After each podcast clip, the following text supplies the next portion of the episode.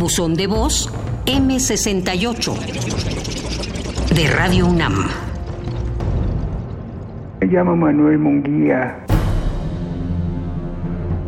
Tenía 15 años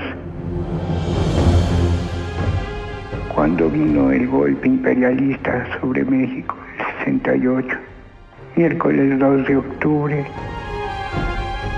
Vi cuando los tanques aplastaron a la gente.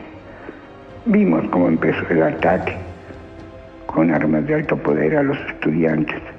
Primero una bazuca y luego un mortero que dispararon con el que abrieron y tiraron una puerta en la parte de Justo Sierra. Hubieron muchos muertos. Qué tristeza me da recordar esto.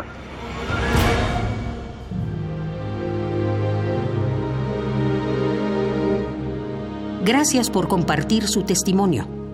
Recuerde que nos puede llamar al 56 23 32 81.